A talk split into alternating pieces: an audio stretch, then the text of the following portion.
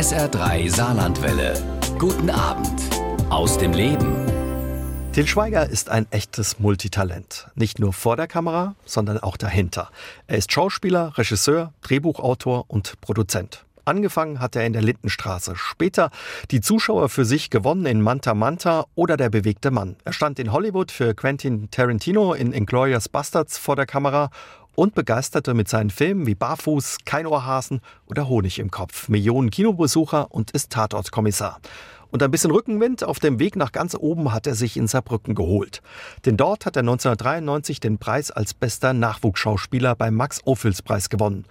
Und zu dessen 40. Jubiläum ist er nach Saarbrücken gekommen, um mitzufeiern. Wir haben uns bei der Gelegenheit in unserem Übertragungswagen für ein Gespräch für SA3 aus dem Leben getroffen. Hallo Herr Schweiger, schön, Hallo. dass Sie da sind. Ja, schön, dass ich da sein kann. Schön, dass Sie mal wieder in Saarbrücken sind. Noch Erinnerungen an 1993, als Sie den Preis gekriegt haben, als bester Nachwuchsschauspieler?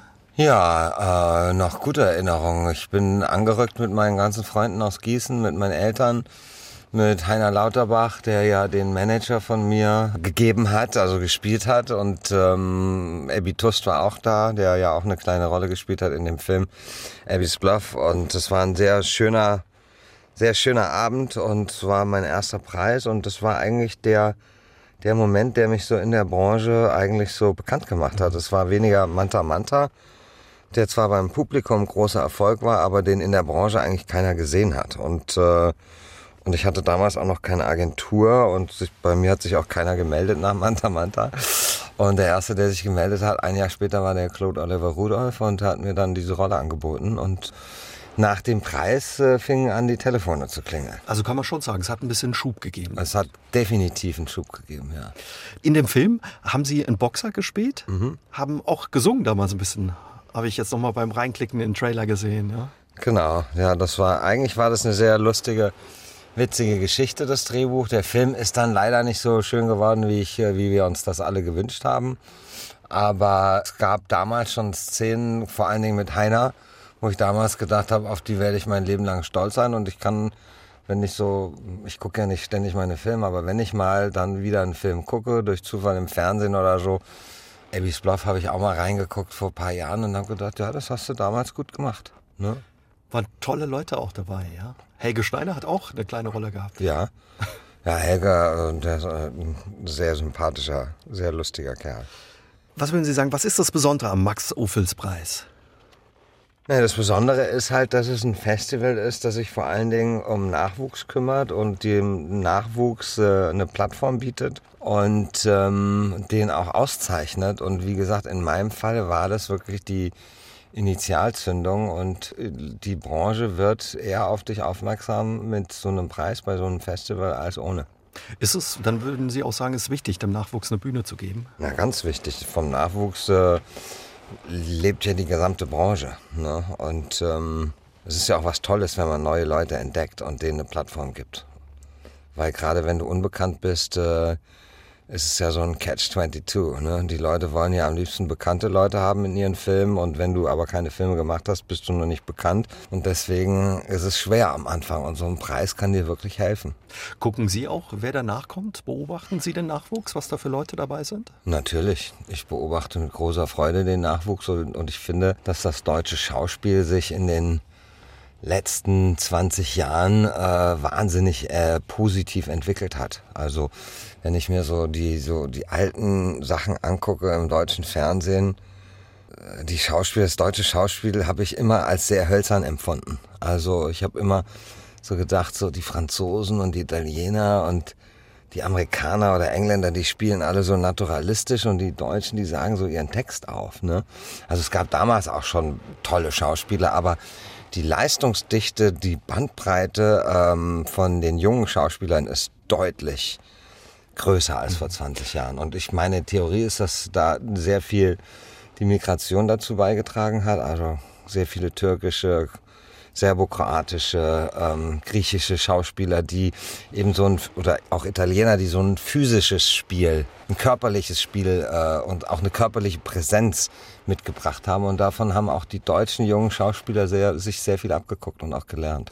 Haben Sie da jemand im Kopf, wo Sie sagen, das ist ein besonderer, also den sollte man im Blick behalten? Oder Nee, ich will jetzt keinen besonders rausheben, aber es gibt einige Leute, die wirklich das große Potenzial haben, richtige Kinostars zu werden. Und ähm, die brauchen natürlich dann auch das Glück, das ich hatte. So ein Film wie Der bewegte Mann oder damals auch Manta Manta schon, aber der bewegte Mann eben noch viel vehementer. Du brauchst natürlich auch immer sozusagen den richtigen, das sozusagen das Star-Vehikel. Ne? Also um ein, ein sehr bekannt zu werden, brauchst du das Glück, eine Rolle zu ergattern in einem sehr populären Film. Wenn es anders gekommen wäre, Herr Schweiger, wären Sie heute vielleicht Deutschlehrer.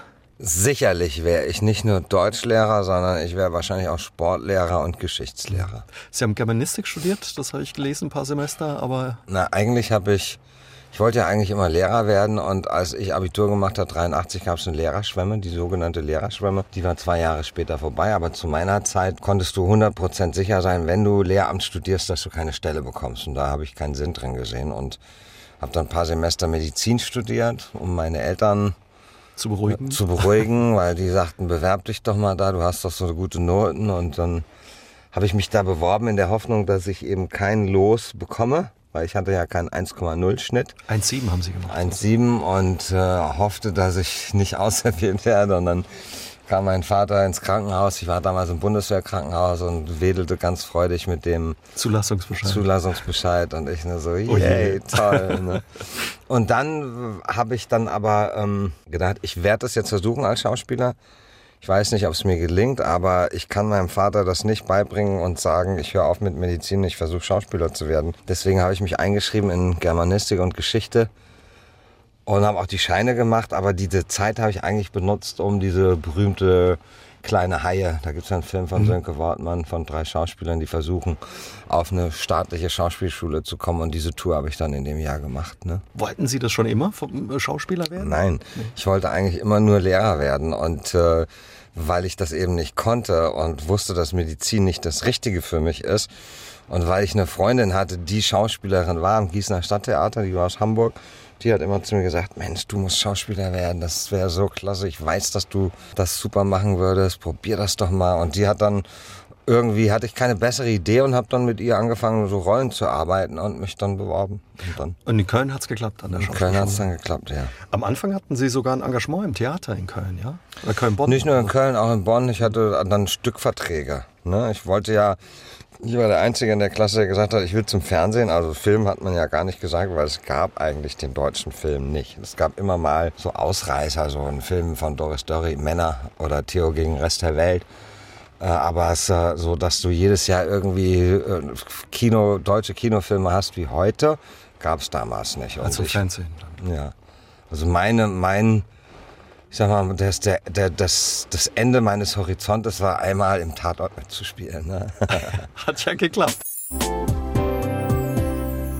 Waren Sie auch ein bisschen wehmütig, als jetzt feststand, 2020 ist Schluss mit der Lindenstraße? Ja, wehmütig ist das falsche Wort.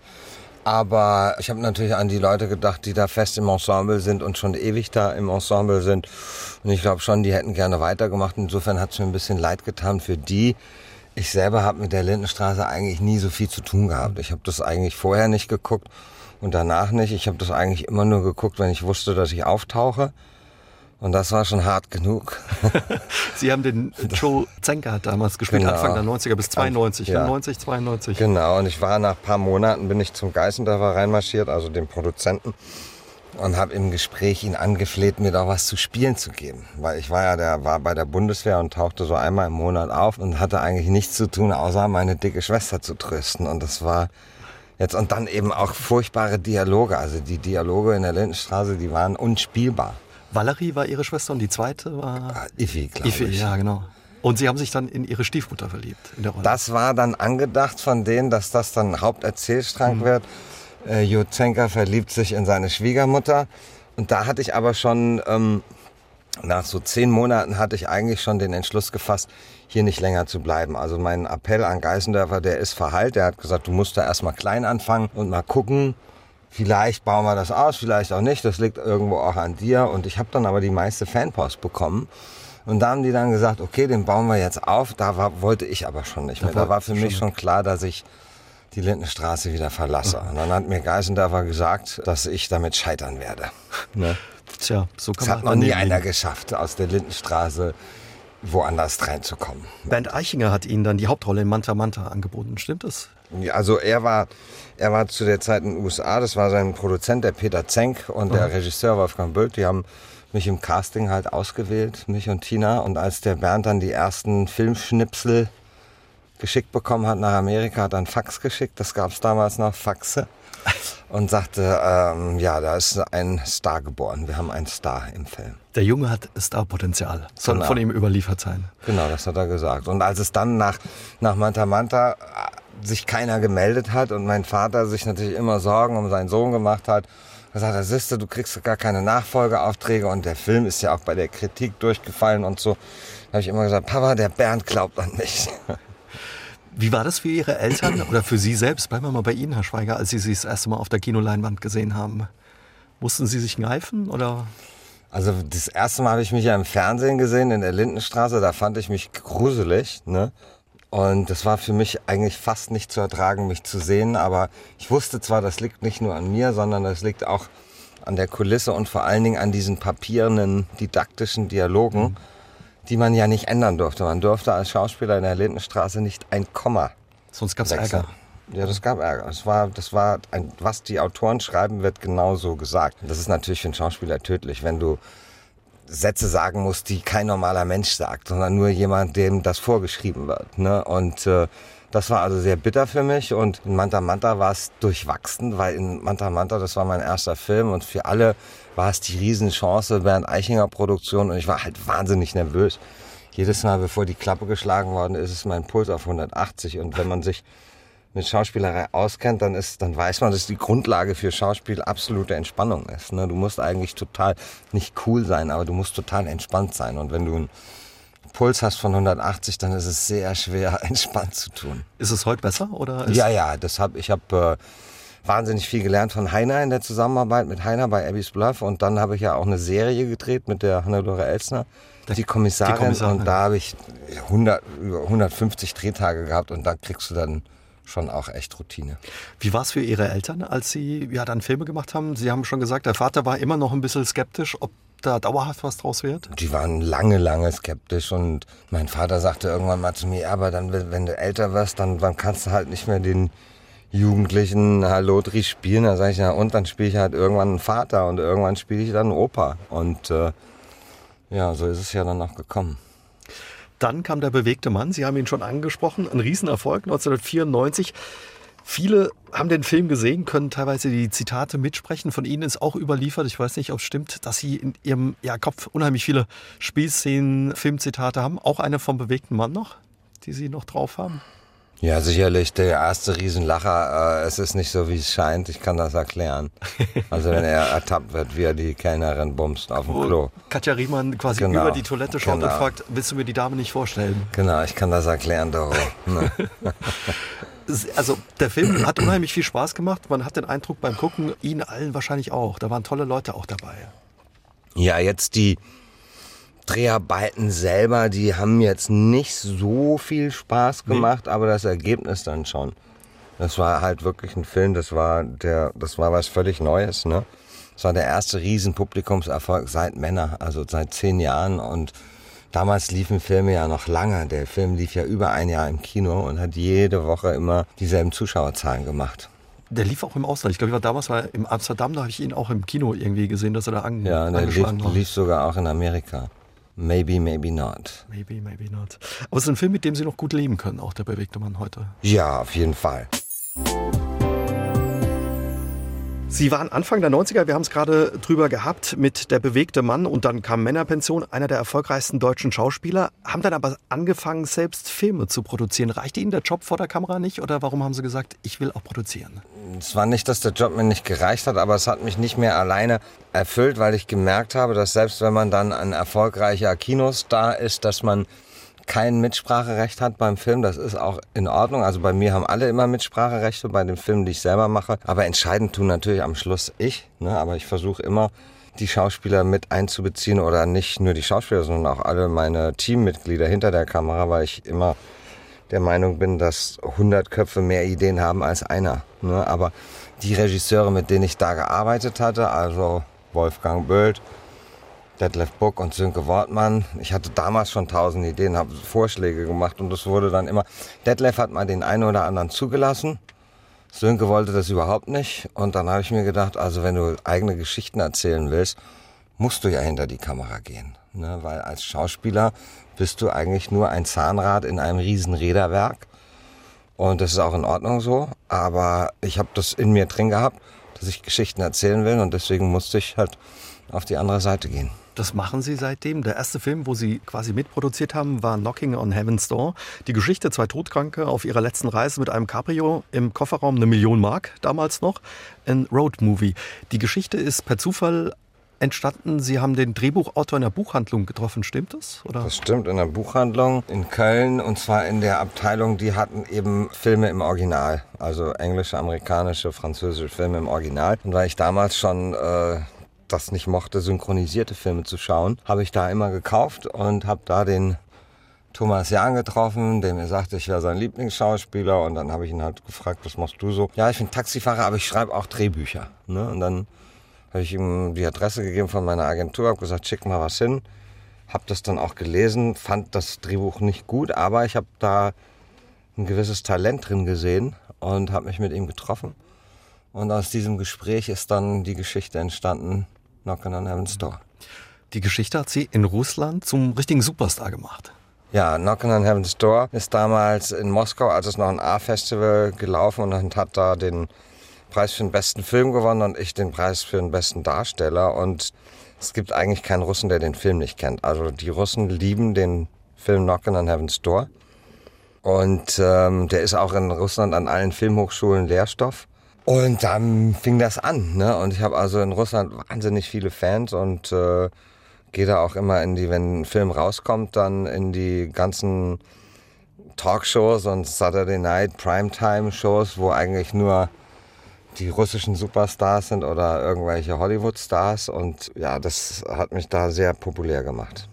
Sie hatten aber damals, als Sie quasi angefangen haben zu produzieren, von all dem keine Ahnung. Sind Sie besonders mutig oder risikobereit oder war es wirklich, dass Sie gesagt haben, ich wollte mitreden, ich hatte keine Lust, bloß Ausführer zu sein? Na, ich war mutig. Eigentlich war es die Idee von meiner äh, Ex-Frau, von Dana, die äh, gesagt hat, das musst du selber machen. Und ich so, ich habe keine Ahnung vom Film, Mann. ich weiß noch nicht, wie das geht. Und dann hat sie fragt deinen Freund Bernd. Ne? Und dann habe ich Bernd halt bei einem Glas Wein auf seiner Terrasse in Beverly Hills, habe ich ihn gefragt, Bernd, was ist ein Filmproduzent? Was muss man denn können? Ne? Dann sagt er, ja, das gibt solche und solche und das ist ein sehr dehnbarer Begriff. Es gibt Leute, die finden durch Zufall ein Drehbuch und wenn in Amerika läufst du an einem Drehbuch vorbei und kriegst meistens schon dafür einen Credit als Executive Producer oder so. Aber im Endeffekt das Einzige, was du können musst, ist, du brauchst einen Instinkt für Stoffe, die ein breites Publikum erreichen. Und da habe ich so gedacht, so, okay, das habe ich, glaube ich. Und, äh, und dann sage ich, ja, und Finanzierung und den ganzen Kram. Sagt er, ja, da musst du dir halt jemand suchen, dem du vertraust, der das kann. Da gibt es Leute, die lernen das auf der Uni und es gibt Leute, die haben es schon gemacht. Du musst jemand finden. Und dann habe ich halt jemand getroffen und dann haben wir die Firma aufgemacht und den Film halt so gemacht, wie wir ihn machen wollten. Ich war ja damals nicht nur Mitproduzent, sondern ich war der Produzent und der Co-Autor und ich war eigentlich auch der Regisseur. Ne? Ich war damals nur zu also Thomas und ich haben den Film zusammen gemacht. Das eigentlich wäre das eine Co-Regie gewesen, aber ich war damals zu ängstlich, mir jetzt auch noch einen Regiekredit zu geben, weil ich gedacht habe, oh, damit mache ich mir noch mehr Ärger, als ich eh schon habe. Ne? Und das habe ich dann später bereut, weil Thomas und ich dann sehr getrennte Wege gegangen sind und er hat sich weltweit feiern lassen als der Maker of Knockin' on Heaven's Door und äh, Ne? Und dann habe ich gedacht, ja, den Fehler mache ich nicht nochmal. Herr Schweiger, bei Ihren Filmen haben Sie ja verschiedene Hüte auf. Sie sind Produzent, Regisseur, stehen häufig auch als Hauptdarsteller selbst vor der Kamera. Nehmen Sie uns mal mit ans Set. Wie sind Sie? Ja, ich bin sehr fokussiert. Wenn ich einen Film mache, dann bin ich in einem sogenannten Till-Tunnel. Da blende ich alles, was in meinem privaten Umfeld geht, so gut es geht aus. Ne?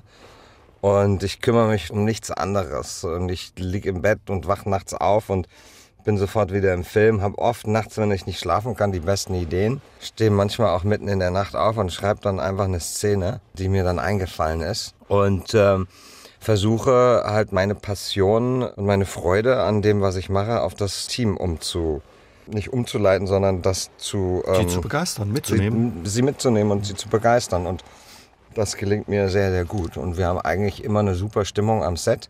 Viele Schauspieler sagen, ah, mit Till einen Film zu machen, ist eigentlich keine Arbeit, das ist eher wie so ein Klassenausflug. Und ähm, ich zeige ja den Leuten auch immer, was wir gedreht haben, weil ich ja parallel schneide. Und schon eigentlich am nächsten Abend, wir machen dann so ein, zweimal die Woche, setzen uns nach Drehschluss zusammen, dann haben wir einen Beamer dabei und dann zeigen wir die geschnittenen Ausschnitte schon mit Musik. Dann trinken wir ein Bierchen dabei und essen was und so. Und das dient unheimlich so dem Gemeinschaftsgefühl und jeder merkt, da entsteht was ne, und sieht, was entsteht. Viele Ihrer Leute, die mit Ihnen im Team arbeiten, sind auch schon lange dabei. Ist das so ein bisschen der Erfahrung geschuldet, die Sie selbst gemacht haben als Schauspieler, dass man ja als Schauspieler auch so in Anführungszeichen entsprechende Atmosphäre, Stimmung braucht für eine gute Arbeit? Ja, äh, das ist ganz, ganz wichtig. Also nicht nur für die Schauspieler, aber die Schauspieler sind ja dann die stehen ja dann im Fokus, weil der, wenn der Film läuft, dann sind es nur noch die Schauspieler. Und wenn der Film super erfolgreich ist, dann werden Schauspieler oft übergebührlich gefeiert, ne? weil es ist ja nicht nur der Schauspieler, sondern es sind ja auch alle Leute hinter der Kamera.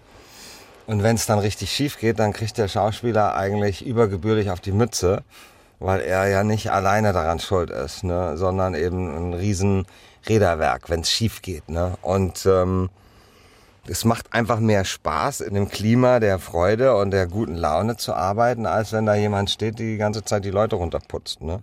und anschreit oder so. Also das gibt's bei uns nicht. Ne? Man hört ja manchmal von Regisseuren, die auch eben Druck ausüben auf Schauspieler und ja, die und so richtig brechen wollen. Ne, ein Stück genau, und es gibt sogar Schauspieler und das ist, wo ich mir immer einen Kopf fasse, wenn ich dann ein Interview lese von einem Schauspieler oder einer Schauspielerin, die sagen, der hat mich gebrochen, aber das war gut für die Rolle.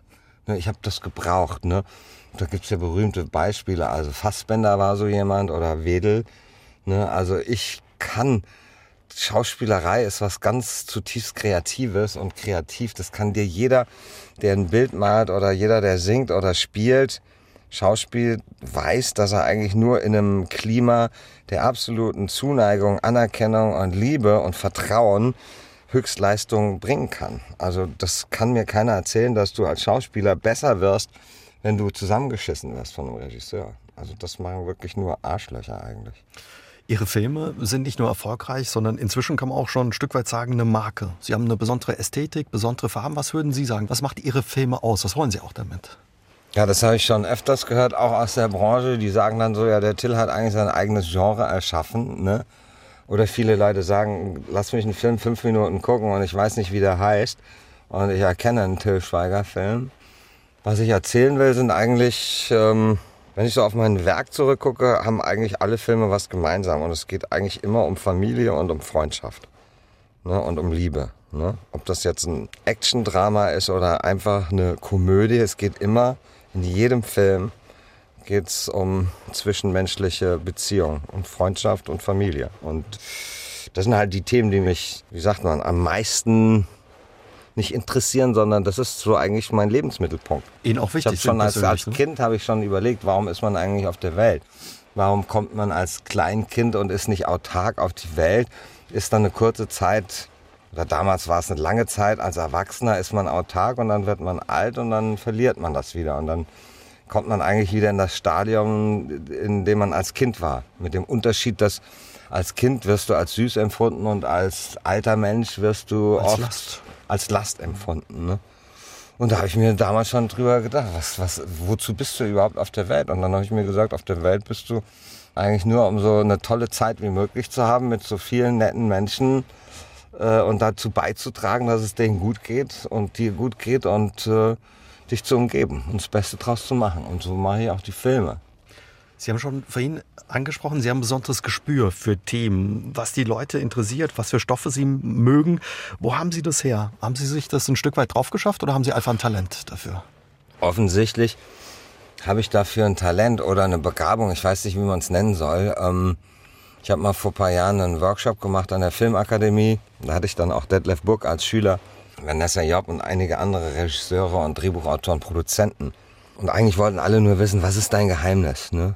Und ich so, ich habe kein Geheimnis. Ich mache die Filme, die ich selber gut finde und hoffe dann, dass sie von möglichst vielen Menschen gutiert werden. Und das ist dann meistens so. Ne? Nicht bei jedem Film. Ich habe auch Filme gemacht, die nicht erfolgreich waren, die gehen dann unter. Ne?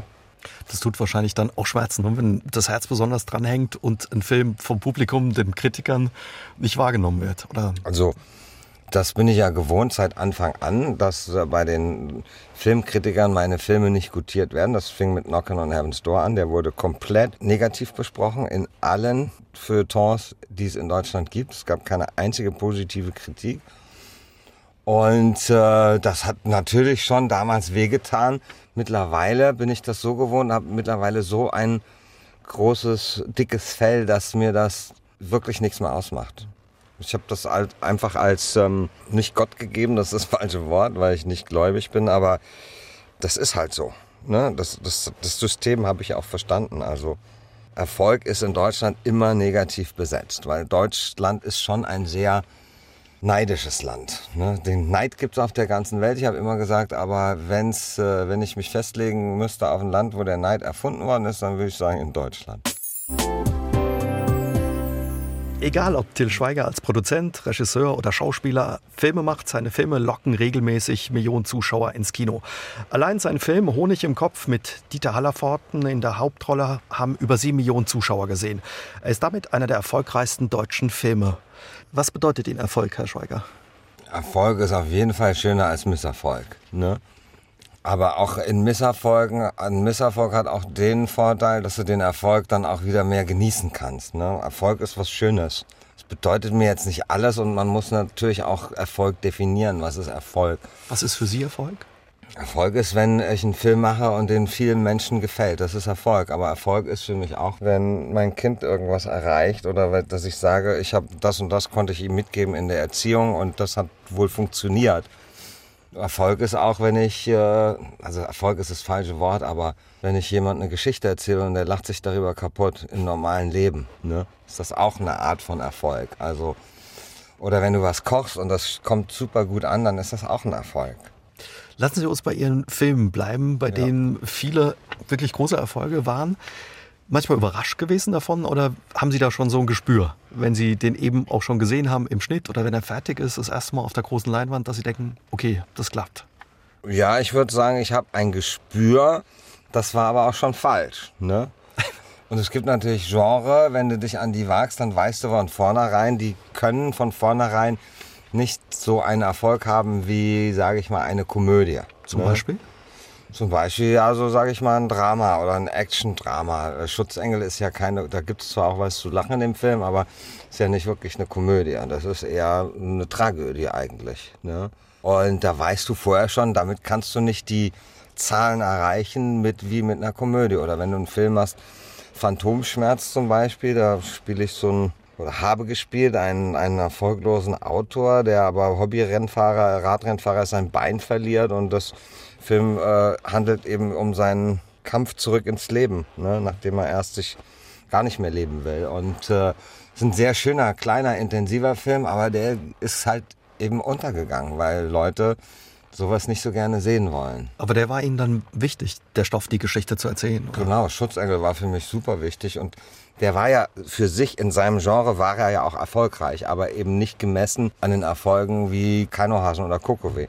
Aber das kann man eben auch nicht vergleichen, weil du kannst, das ist wie Äpfel mit Birnen vergleichen. Ne? Stimmt die Geschichte, dass Sie, wenn Sie einen Film fertig haben, mit Ihrem Team oder auch Sie alleine regelmäßig irgendwo in Deutschland, sei es von Chemnitz bis Braunschweig, ins Kino gehen und gucken, was funktioniert, was das, nicht funktioniert? Das stimmt, aber es ist nicht so, dass ich das pausenlos mache. Das mache ich dann die ersten Tage teilweise auch mit Schauspielern aus dem Ensemble oder auch mit Teammitgliedern schleichen wir uns ins Kino, so dass man nicht weiß, dass wir da sind, entweder in der letzten Reihe oder in den Aufgängen, um zu gucken, wie er beim Publikum ankommt. Weil das ist ja beim Kino, am Theater weißt du, aha, bei dem Satz ist die Pointe, da lachen sie. Das weißt du im Kino nicht. Ne? Und wenn du aber, sag ich mal, eine witzige Szene schreibst und wir sagen beim Drehbuchlesen die Leute, das funktioniert nicht, das kannst du nicht machen, also mir haben Leute gesagt, wenn der Didi Hallerford in den Kühlschrank pullert, das geht nicht, da steigen die Leute aus. Und ich habe gesagt, seid ihr eigentlich beknackt? Das ist, das ist der, das ist der Comic Relief an diesem Drama, das sich zwischen den Eltern entspinnt und die Leute werden das lieben. Und Und du stehst dann im Kino und dann sitzen da 800 Leute, die gerade eben noch geweint haben und die lachen sich tot und klatschen. Dann ist das, das ist ein Erfolg. Ne? Aber es gibt auch Szenen, die du schreibst und du denkst, das ist ein garantierter Lacher und dann lachen die aber nur so ein bisschen oder gar nicht. Und dann lachen die an Stellen, wo du denkst, das ist doch nicht witzig. Also das gibt es dann schon auch immer. Also wenn ein neuer Film von Ihnen rauskommt, kann es passieren, dass man Sie irgendwie da im Gang sitzen sieht im Kino und Sie gucken, ja. was funktioniert oder nicht. Also manchmal, wenn du hinten stehst oder wenn einer die Treppe runterkommt, weil er aufs Klo muss, und dann sehen sie dich und ich so, ich, ich bin nicht hier, ich bin nicht hier. Ne? Honig im Kopf ist ein besonderer Film für Sie, oder? Ja. Alle Filme sind eigentlich besonders für mich. Also, Gut, man verbringt lange Zeit auch damit. Ne? ja, ja. Das ist dann so ein, so ein Film ist dann wie so ein Baby, ne? Weil es kommt ja so voll aus deinem Herzen raus. Ne? Wie war die Zusammenarbeit mit Dieter Hallerford? Das Ergebnis im Kino als Zuschauer das war toll. Das Ergebnis ist toll und die Zusammenarbeit war ja, also ich sag's mal so, im Stern gab es eine Geschichte, eine sehr schöne Geschichte und die Überschrift war ziemlich beste Feinde. Und die hat eigentlich das Verhältnis ganz gut wiedergespiegelt. Also es war nicht einfach mit ihm. Es ist schon, ist schon nicht ganz unkompliziert. Was ja. hat es so schwierig gemacht oder Sie ja, zu? Ja, ja. Ich, hatte, ich hatte eigentlich noch nie ein Problem mit dem Schauspieler, weil ich Schauspieler liebe und weil ich ja versuche zusammen mit dem Schauspieler die Figur so authentisch wie möglich zu machen, so dass der Zuschauer vergisst, dass da ein Schauspieler vor einem steht und dass er das wirklich als real ansieht. Ne? Dann hat ein Film fun funktioniert ein Film, wenn du da nicht denkst, so denkst, wie, ach, wie spielt denn der das jetzt und das ist aber jetzt ein bisschen zu dicke oder so, sondern dass du das komplett vergisst, dass es ein Schauspieler ist. Dann hast du eigentlich das Perfekte erreicht und das mache ich immer mit den Schauspielern und mit ihm war es halt nicht einfach.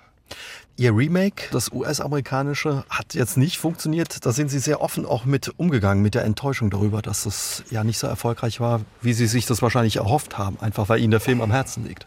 Ja, also noch sind wir ja nicht fertig damit, weil jetzt kommt er ja in Europa ins Kino. In Amerika hatte er keine Chance zu funktionieren, weil der Verleih ihn wirklich nur in vier Kinos für eine Woche im Kino. Und wenn du vier Kinos hast, dann kannst du in Amerika, wo Filme mit 3000 Kinos starten, ne, und wir waren in zwei Kinos in Los Angeles, zwei Kinos in New York, haben dann punktgenau drei Verrisse, aber eben nur drei Verrisse, sonst hat keiner den Film gesehen. Das fanden wir schon sehr komisch, dass keine anderen Kritiken erschienen sind, sondern nur diese drei. Aber da will ich jetzt nicht zu sehr ins Detail gehen. Also der Film hatte nicht den Hauch einer Chance.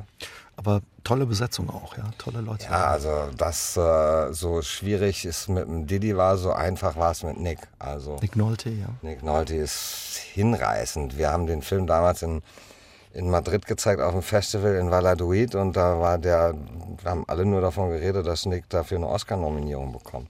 Aber wenn du nur eine Woche in vier Kinos läufst, hast du gar keine Chance, dahin zu kommen. Sie haben eine Zeit lang eben auch als Schauspieler in den USA gearbeitet. Wir machen gleich mal einen Ausflug mit Til Schweiger über den großen Teich.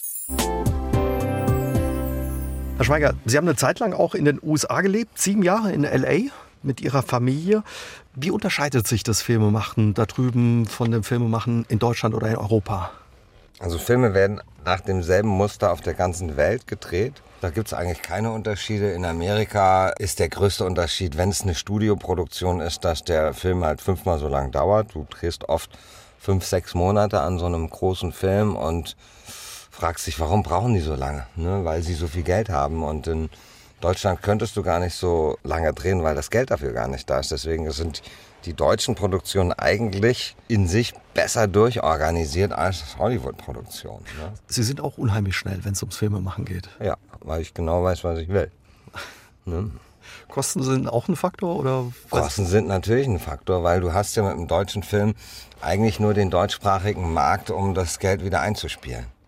Als Hollywood-Film kannst du auf der ganzen Welt dein Geld einspielen, als deutscher Film eigentlich nur Deutschland, Österreich, Schweiz und dann kannst du mal so einen kleinen Start in Frankreich mal bekommen oder so. Also als deutschsprachiger Film hast du eigentlich als Komödie sowieso keine Chance, weil das gilt in der Welt immer noch als Oxymoron. Ein, lustiger Film aus Deutschland, Deutschland, geht gar nicht.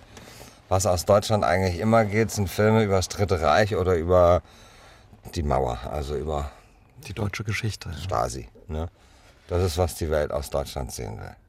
Sie hätten auch mal einen Nazi spielen sollen bei Steven Spielberg. Haben Sie gesagt, mache ich nicht. Zumindest nicht in dem Film. Nee, ich habe nicht nur bei Steven Spielberg nicht einen Nazi gespielt, sondern in bestimmt 30 amerikanischen Filmen. Soldat James Ryan war das bei Spielberg. Das war Soldat James Ryan. Und das war noch nicht mal auf dem Papier ein Nazi, aber es war ein richtig fieser, hinterhältiger Deutscher. Und die Message war, wenn man einem Deutschen das Leben rettet, dann bringt er als Dankeschön den Helden um, hinterrücks. Und das wollte ich nicht machen. Und damals haben, wurde dann gesagt, Til Schweiger ist jetzt völlig durchgedreht. Was denkt er denn, wer er ist?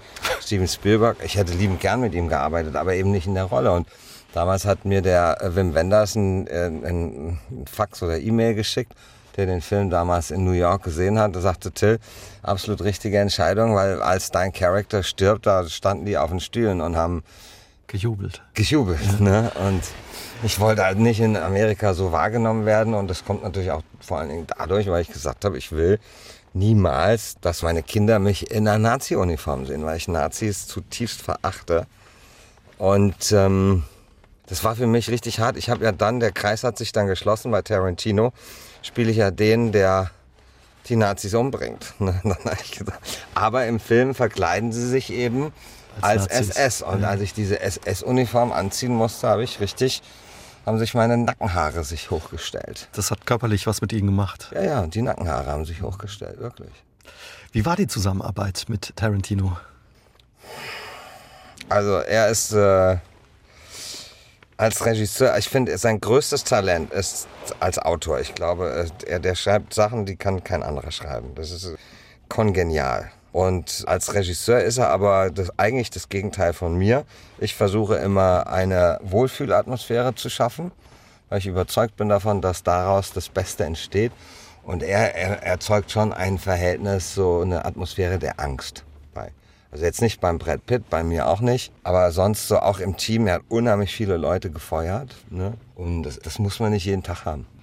Ist das mit ein Grund, warum Sie ihm angeblich für einen weiteren Film abgesagt haben? Nee, der Grund war, das war eigentlich ein tolles Angebot, äh, Steve McQueen zu spielen, ne? in dem neuen Film von ihm mit Leonardo und mit Brad. Und dann rief mich mein Agent an und sagte, hey, du Quentin will ich als Steve McQueen. Und ich habe gesagt, das kann ich nur spielen, wenn ich keinen Text habe. Ja, du kannst doch einen Dialog Coach. Ich sage, ich kann keinen amerikanischen Akzent. Ich kann es einfach nicht. Da kann ich zwei Jahre mit einem Dialog Coach jeden Tag zehn Stunden arbeiten. Ich werde niemals einen amerikanischen Akzent spielen und dann nicht so reden, wie Steve McQueen geredet hat. Da gibt es andere Leute, die das besser können. Wie, wie reagieren so Leute wie Spielberg oder Tarantino, wenn man sagt, du, pass auf, passt nicht, möchte ich nicht die Rolle? Weiß ich nicht, ich habe nicht mit denen gesprochen. Hm. Aber hat Spielberg sich nochmal gemeldet oder, oder nee. denkt man sich, hätte ich besser gemacht? Nee, ich habe irgendwann mal gelesen, dass er, äh, das war lange nachdem, dass er mich immer noch für einen, also nicht immer noch, sondern dass er mich für einen tollen Schauspieler hält. Und also, ich weiß nicht, er hat alles versucht, mich zu überzeugen, das zu spielen. Die wollten das natürlich, weil ich damals auch der bekannteste deutsche Schauspieler bin.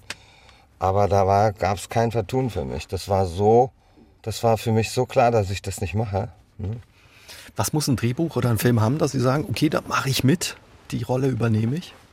Also mir ist es wichtiger, dass das Drehbuch insgesamt gut ist, als dass ich eine tolle Rolle in einem schlechten Drehbuch habe oder in einem mittelguten.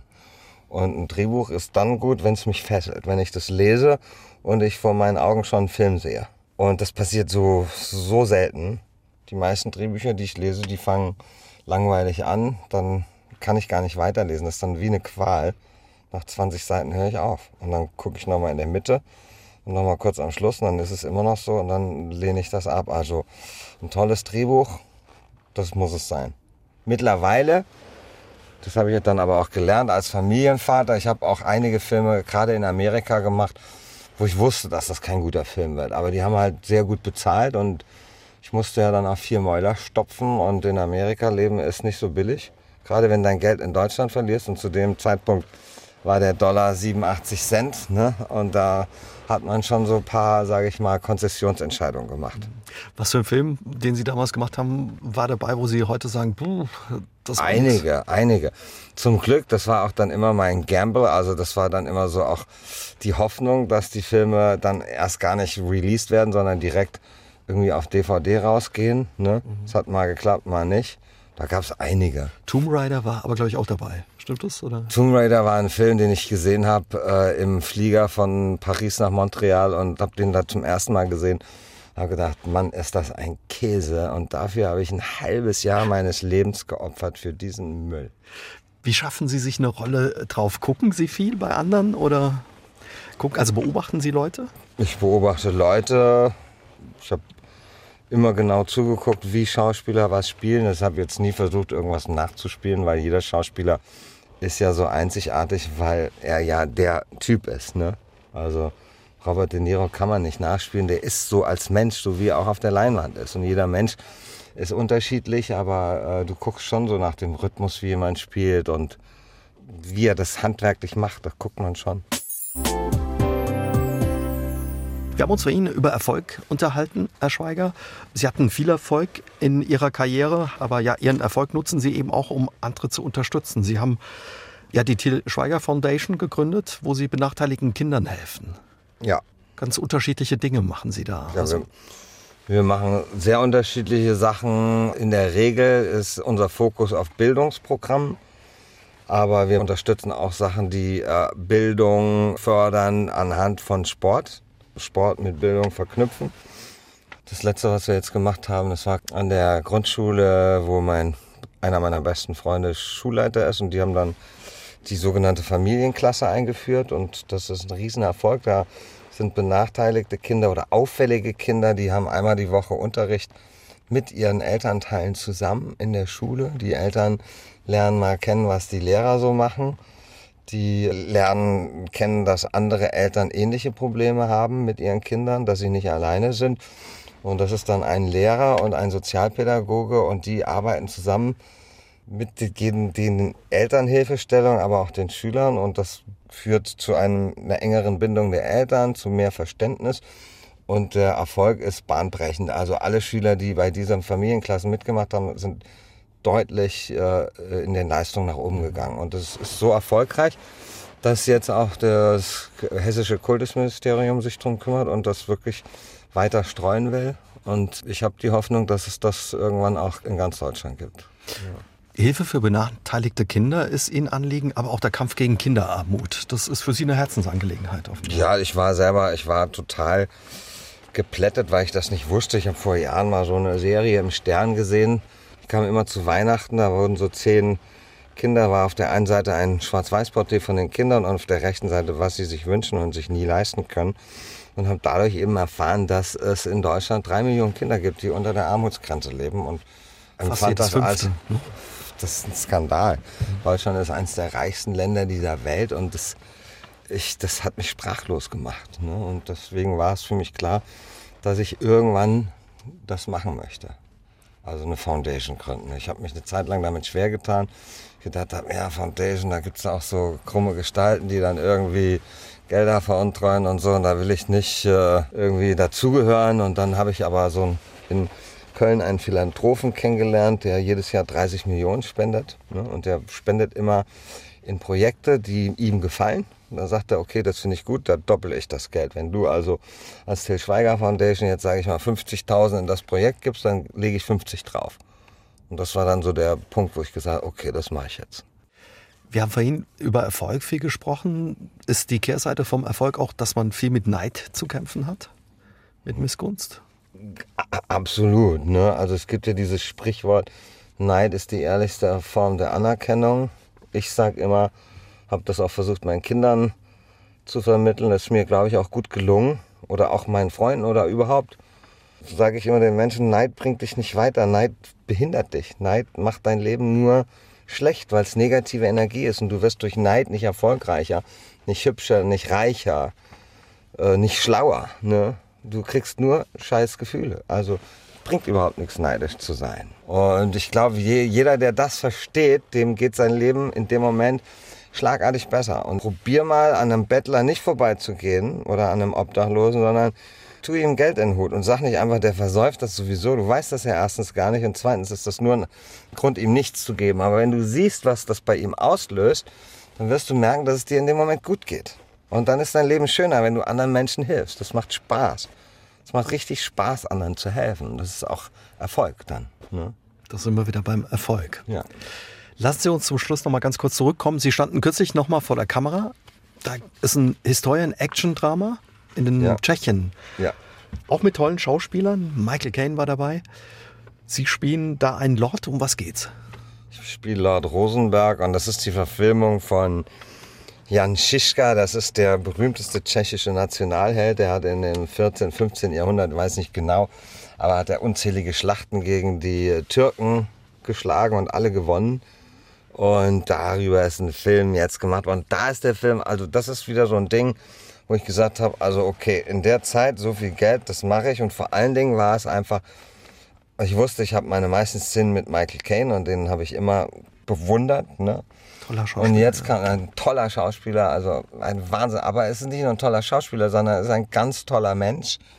Mit seinen 85, der hat, also am letzten Drehtag hat er dann mich und Michael Good, der spielt den anderen Lord, er ist ein britischer Schauspieler, ein toller Typ, uns zum Essen eingeladen und wir hatten einen ganz tollen Abend mit ihm und ist ein ganz reizender, toller Mann. Ich, dem könnte ich stundenlang zuhören und ich lese gerade seine neue Autobiografie und die ist auch mega spannend. Da nimmt Das man auch was mit dann ja. von solchen Begegnungen. Was haben Sie sonst noch vor in Zukunft? Das nächste Projekt ist, wir drehen einen neuen Tatort und wir wollen einen zweiten Teil drehen von Klassentreffen. Und ansonsten gibt's so diese und jene Sachen, aber da möchte ich eigentlich erst drüber reden, wenn sie wirklich spruchreif sind. Was wäre so ein Stoff, wo Sie sagen, den würde ich gerne noch mal auf die Leinwand bringen? Ich würde, glaube ich, gerne einen Film machen, der sich um Down-Syndrom. Aber ich habe noch keine, ich habe eine grobe Idee, die ich jetzt nicht verraten werde, aber ich, hab, ich bin noch weit weg von einem Drehbuch. Wir lassen uns überraschen. Und was ist dran an dem Gerücht, dass Sie gerne Manta Manta einen zweiten Teil machen würden? Da ist alles dran, das habe ich auch immer wieder gesagt. Bernd Eichinger, als er noch lebte, hat nie dran geglaubt. Ich habe da immer dran geglaubt. Problem ist, ich bin exklusiv bei Warner Brothers mit meiner Filmproduktion und die Rechte liegen bei Konstantin Film. Und sie schreiben halt einfach kein tolles Buch. Ich habe eine Idee für ein tolles Buch, aber habe auch versucht, die Rechte zu bekommen, aber sie geben sie mir nicht und insofern ist das eine Pattsituation. Also wäre dann die Geschichte ein paar Jahre, Jahrzehnte Die, die später. Geschichte wäre einfach, was ist passiert aus den Helden, die wir damals, als wir jung waren, toll fanden. Was ist aus deren Träumen geworden? Wie ist ihr Leben heute? Was ist übrig geblieben? Das wäre eigentlich, die, das ist äh, absolutes Potenzial für einen Blockbuster eigentlich. Würde wahrscheinlich viele interessieren. Wäre das Saarland nicht mal ein guter Spot oder Ort, um einen Film zu drehen? Ich kenne das Saarland nicht gut genug. Ich kenne eigentlich nur Saarbrücken und die, die, was, was ich auf der Autobahn links und rechts sehe und ich mag Saarbrücken sehr und die saarländische Filmförderung ist nicht so potent. Das ist halt oft, ein finan wichtiges Finanzierungstool, die Förderung. Und dann gehst du eigentlich immer dahin, wo es am meisten Geld gibt. Das ist entweder Berlin oder Nordrhein-Westfalen. Vielleicht kommen Sie ja bald mal wieder ins Saarland, haben die Chance, das Saarland ein bisschen besser kennenzulernen. Ja, Wir freuen uns auf das, was kommt, wünschen Ihnen viel Erfolg für die Arbeit Dankeschön. und auch Ihr Engagement und danke für das Gespräch. Das hat Spaß gerne. gemacht. Dankeschön. Ja, Dankeschön. Ja, unsere heutige Sendung mit Till Schweiger war eine Aufzeichnung. Wir können uns nächsten Dienstag wiederhören bei SA3 aus dem Leben. Bis dahin, kommen Sie gut durch die Woche und passen Sie gut auf sich auf. Tschüss und gute Nacht, sagt der Uwe Jäger. Tschüss. SR3 aus dem Leben. Immer dienstags im Radio, danach als Podcast auf sr3.de.